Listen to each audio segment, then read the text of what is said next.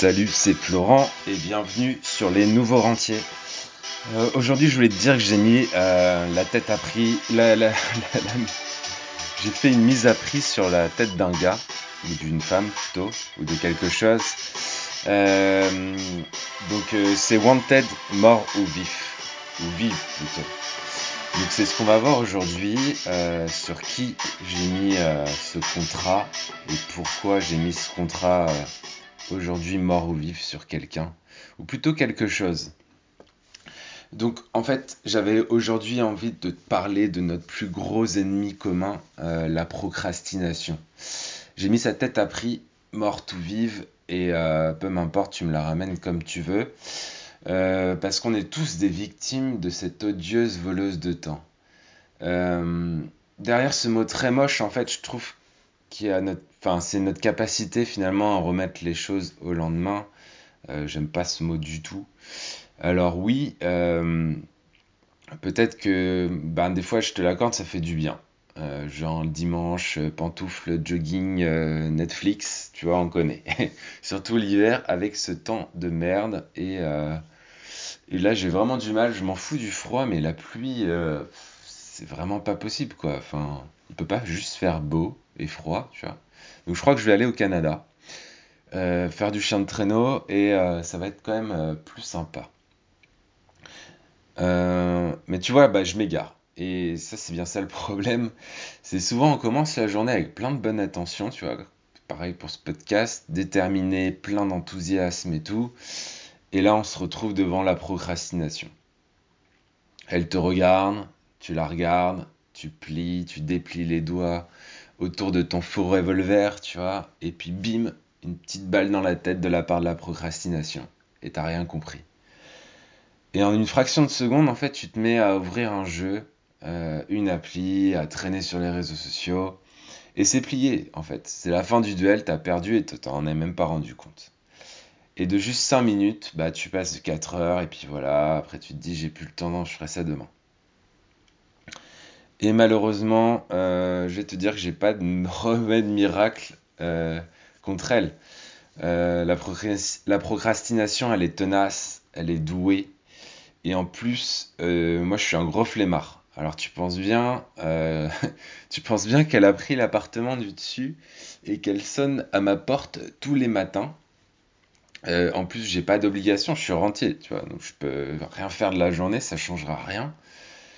Elle me dit, ouais, mais Florent, pourquoi tu t'embêtes à faire tout ça? Euh, euh, que, tu fasses ce podcast ou pas, bah ça change quoi finalement? Euh, viens plutôt jouer aux jeux vidéo avec moi, ça va être cool. Donc tu vois, ce, genre de choses. Et j'en trouve un, peu la porte, tu vois, pour le faire signe de rentrer. Et bim! Coup de porte dans la tête. Et ouais, bah faut être violent des fois, tu vois. Je t'ai dit morte ou vive la procrastination. En tout cas, moi ce que je sais, c'est qu'à ce moment-là, je l'ai assommée pour la journée. Eh, mais elle reviendra demain, comme je t'ai dit, la procrasti- procrastination est tenace. Donc le premier moyen de la vaincre, c'est juste d'en prendre conscience déjà. Euh, bah, de se dire, ah bah je vais me prendre une balle dans la tête dans 30 secondes. Euh, tu vois le duel qui arrive, en fait, euh, cette envie pressante d'ouvrir ton portable, d'aller fumer une clope, de boire un café avec les collègues. Alors moi je vais te dire quoi? Je vais te dire, bah non, tente tente même pas le duel. Tu perdrais, parce qu'elle est douée la procrastination, je te l'ai dit. Au lieu de cela, tu t'enfuis en courant très très loin dans l'autre sens. Tu mets ton portable en mode silencieux, une musique pour te focus, et puis c'est parti, boum, tu deviens productif. Ça, c'est le premier moyen. Le deuxième moyen, je t'en ai déjà parlé, c'est d'avoir des objectifs précis. Euh, réalisables, mais en fait suffisamment ambitieux pour te mettre un peu la pression. Tu vois, moi, c'est parce que euh, j'ai un objectif très ambitieux cette année que, euh, que je donne un gros coup de porte dans la tête de la procrastination. Cette année, en fait, je me sens vraiment invincible, euh, ou presque en tout cas, parce qu'on reste des êtres humains. Le troisième moyen, à mon sens, c'est d'avoir un rêve. D'avoir un rêve plus grand que soi. Un peu, en fait, un peu le truc inatteignable. Tu vois, moi, mon rêve, c'est de créer, par exemple, l'école des rentiers. Et pas l'école des sorciers, pour la ref.